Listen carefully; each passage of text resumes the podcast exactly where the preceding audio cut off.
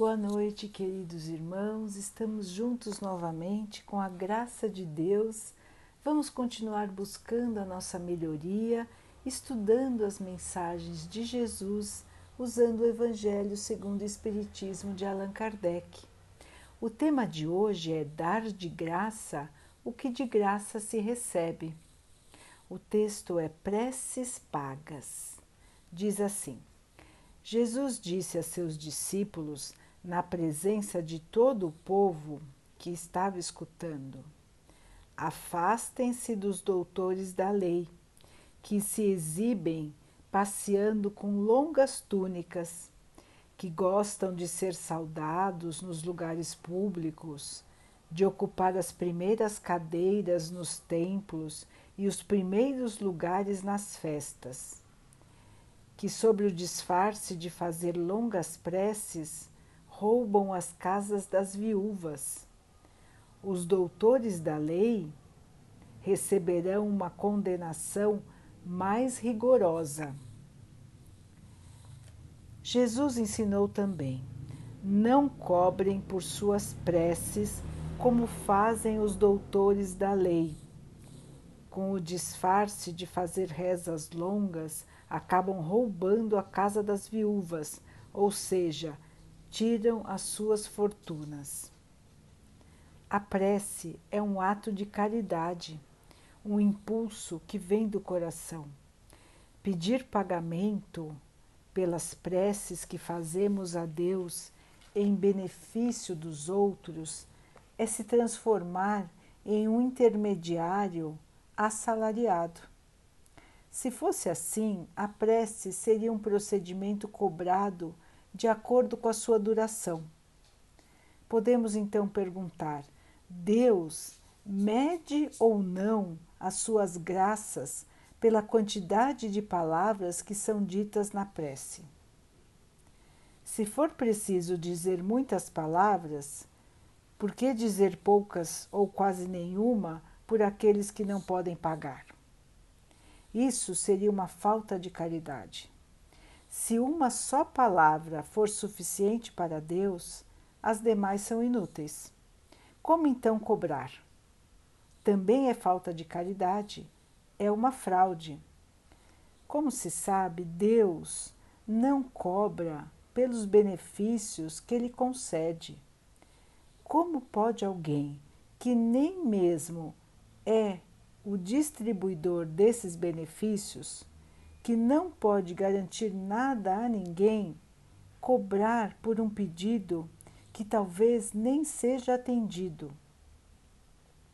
Não é possível que Deus troque um ato de clemência, de bondade ou de justiça que pedimos a sua misericórdia por uma determinada quantia de dinheiro. Será que se a soma não fosse paga, ou se fosse muito pouco, Deus não forneceria a sua bondade, a sua clemência e a sua justiça? O bom senso e a lógica nos dizem que Deus, que é a perfeição absoluta, não encarregaria criaturas imperfeitas de colocar preço na sua justiça. A justiça de Deus é como o sol ou seja, ela é distribuída para todos, tanto para os pobres quanto para os ricos. Se vender os favores de um governante da terra é considerado imoral, quanto mais será vender os favores do soberano do universo. As preces pagas têm ainda outro inconveniente: é que aquele que as compra se julga dispensado de rezar, porque se considera livre dessa obrigação, uma vez que já pagou por ela. Sabe-se que os espíritos são tocados pelo fervor do pensamento daqueles que se interessam por eles. Qual pode ser o fervor daquele que paga uma outra pessoa para rezar por ele? Qual é o fervor dessa pessoa quando deixa para que outro faça a oração? e esse outro, por sua vez, também passa a outra pessoa e assim por diante. Isso é reduzir a eficácia da prece ao valor de uma moeda, de um dinheiro corrente. Então, meus irmãos, o que mostra esse texto para nós? Primeiro, que Deus não é um negociante.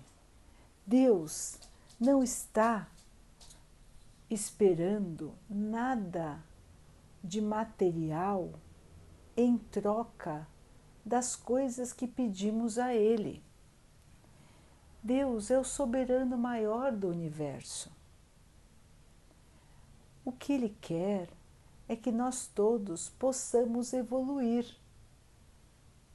que nós possamos ser seres melhores, seres de amor, seres de luz.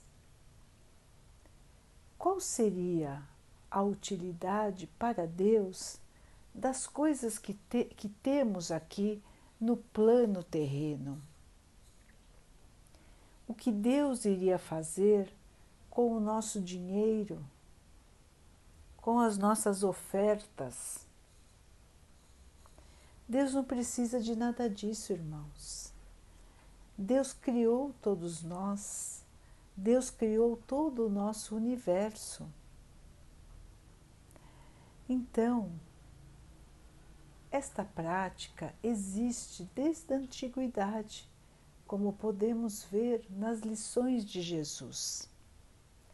A humanidade evoluiu na parte material, mas muitas pessoas ainda continuam achando que precisam dar dinheiro, dar bens materiais para intermediários, para que Deus possa ouvi-las.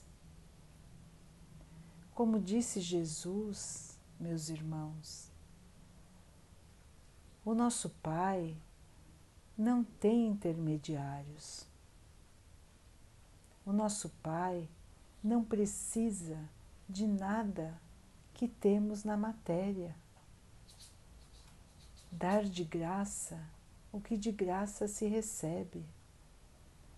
Se alguém fala em nome do Pai, se alguém é instrumento do Pai, e muitos de nós somos, todos nós podemos ser Basta querermos trabalhar na seara do Pai.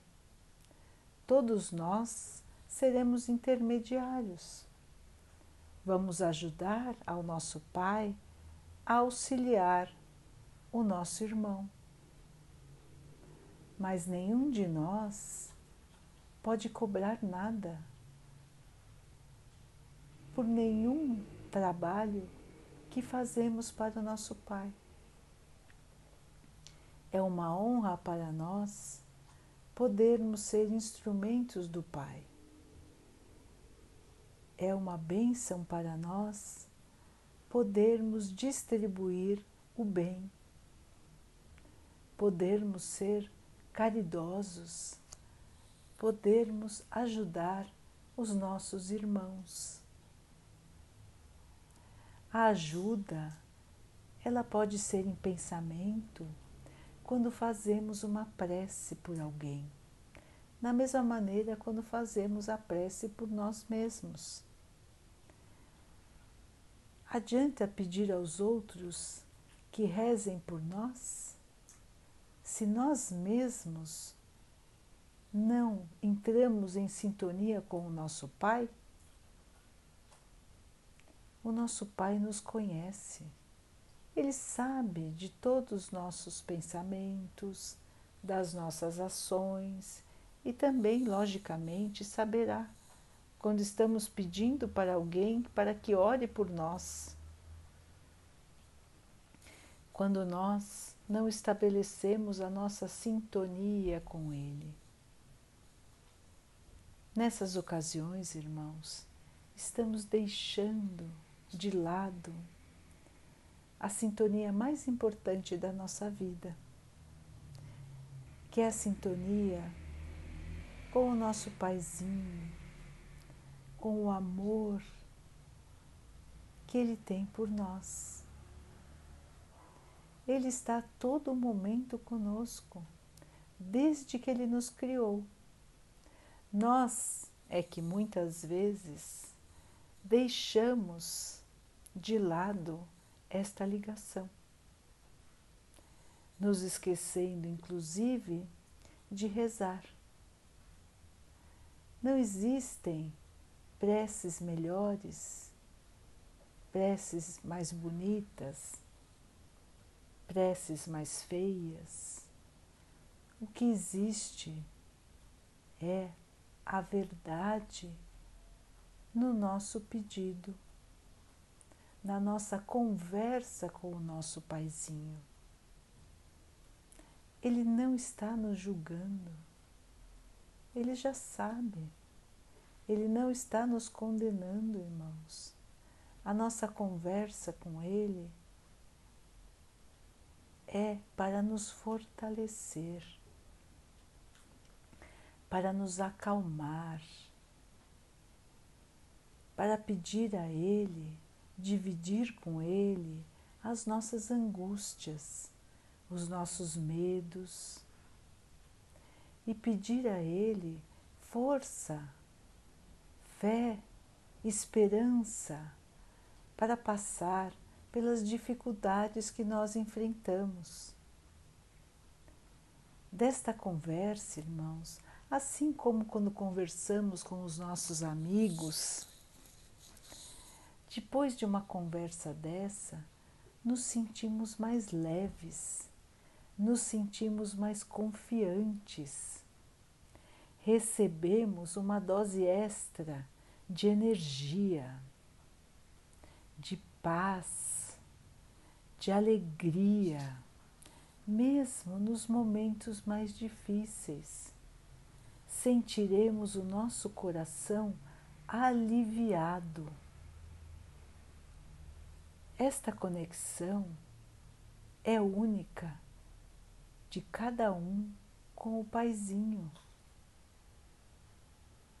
Não precisamos de intermediários, não precisamos de nada especial, só de ficarmos mais recolhidos, em sintonia com o Pai, pensando nele, agradecendo por tudo que somos, por tudo que temos e até pela oportunidade que estamos tendo de enfrentar as dificuldades e de continuar caminhando. Meus irmãos, Deus nunca vai trocar nada com ninguém. Deus é a fonte de tudo. Ele não precisa de nada. Somos nós que precisamos. Somos nós que precisamos aprender, aprender a amar, aprender a ser caridosos, a ter paciência, a aceitar sem revolta as nossas dificuldades. Então, de pouco em pouco, vamos fortalecer esta nossa ligação com o Pai. Vamos lembrar, meus irmãos, de todo dia quando acordarmos, agradecermos pela oportunidade de estarmos vivos, de estarmos aqui na Terra com a chance de melhorar. Vamos pedir proteção para o nosso dia. Vamos pedir que Ele nos inspire a tomar as melhores decisões que Ele nos dê paciência e força para enfrentar mais um dia. Ao final do dia, irmãos, vamos agradecer por termos conseguido passar. Vamos pedir por todos que sofrem, não só os nossos problemas, mas olhar para todos, pedir a Deus que abençoe a todos que sofrem, que abençoe o nosso planeta, todas as suas criaturas. E pedir também, irmãos, para que possamos ter um sono tranquilo, que possa ser um período de aprendizado. Quando dormimos, o nosso espírito pode se libertar do nosso corpo físico. Muitos espíritos aproveitam essa oportunidade para visitar entes queridos que podem estar no plano espiritual.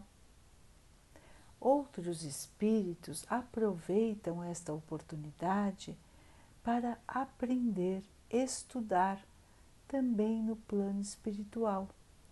Outros ainda vão trabalhar na seara do Pai, ajudando outros irmãos, encarnados ou não.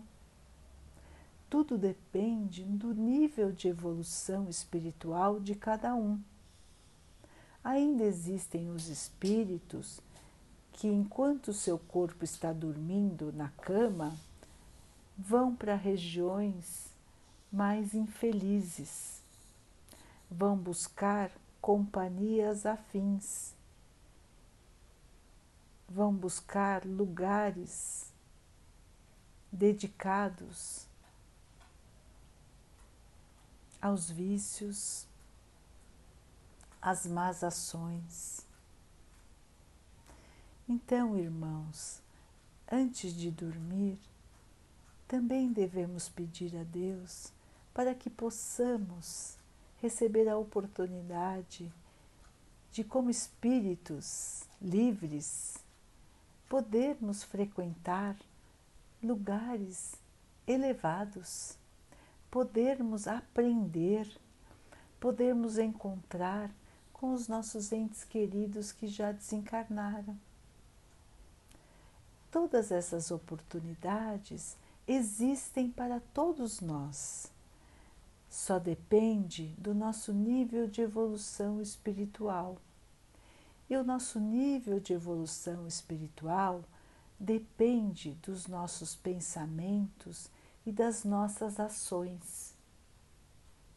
É por isso, irmãos, que precisamos orar, mas também vigiar. Vigiar a nós mesmos, vigiar os nossos pensamentos, manter os pensamentos positivos, manter a esperança, vigiar as nossas ações não ficar julgando os outros, fazer sempre o bem, ser companheiro, ser leal, ser bondoso, distribuir os bens que temos para ajudar os irmãos que não têm nada ou que estão em dificuldade todos, todo esse comportamento de pensamentos e ações no bem vão nos tornando espíritos melhores, vão ajudando na nossa evolução. Então, no nosso dia a dia, irmãos, não podemos deixar de orar, de fazer a nossa conexão com o Pai que não precisa de nenhum intermediário, que não precisa de nenhuma paga, só precisa que o nosso coração e que a nossa mente queiram estar em sintonia com o nosso Pai. Então a oração é a melhor maneira de estarmos nessa sintonia. A oração verdadeira que vem do coração, a conversa com o Pai. E também, irmãos, analisarmos como estamos nos comportando. Este é o vigiar. Analisar pensamentos e ações todos os dias e buscar corrigir os nossos erros. Aqui estamos tendo uma oportunidade maravilhosa de poder evoluir, de poder resgatar nossos erros do passado. Então, irmãos, vamos aproveitar ao máximo a nossa estadia aqui na Terra. Ninguém é muito velho que não possa mudar os seus pensamentos e as suas atitudes porque o seu corpo pode ser velho, mas o seu espírito é eterno. Então ninguém pode dizer que já está velho demais para mudar, nem que nasceu de um jeito e vai morrer do mesmo jeito, porque todos nós estamos sujeitos à lei do progresso. É uma lei universal toda criatura melhora. Tudo no universo vai se aprimorando e nós também. Então, irmãos, basta querer, basta escolher e nos conectarmos com o nosso Pai. Jesus nos mostrou o caminho nos ensinou a oração do Pai Nosso, que nos traz uma conversa direta com o nosso Criador. Pedimos e agradecemos no Pai Nosso. Vamos começar com o Pai Nosso e depois continuamos conversando com o Pai, numa conversa de Criador para criatura, de pai para filho, uma conversa cheia de amor, cheia de esperança, que nos trará a paz, nos trará a alegria no coração. Vamos então, daqui a pouquinho, nos unir em oração com o nosso Pai, mais uma vez trazendo o nosso coração aberto, a nossa mente voltada para o bem, pedindo a Ele que nos fortaleça, que nos tranquilize, que, que mantenha a chama da esperança no nosso coração. Que Ele abençoe a todos que sofrem do corpo e da alma. Que Ele abençoe os animais, a natureza, as águas do nosso planeta e a água que colocamos sobre a mesa, para que ela possa nos trazer tranquilidade, paz e que possa nos proteger dos males e das doenças.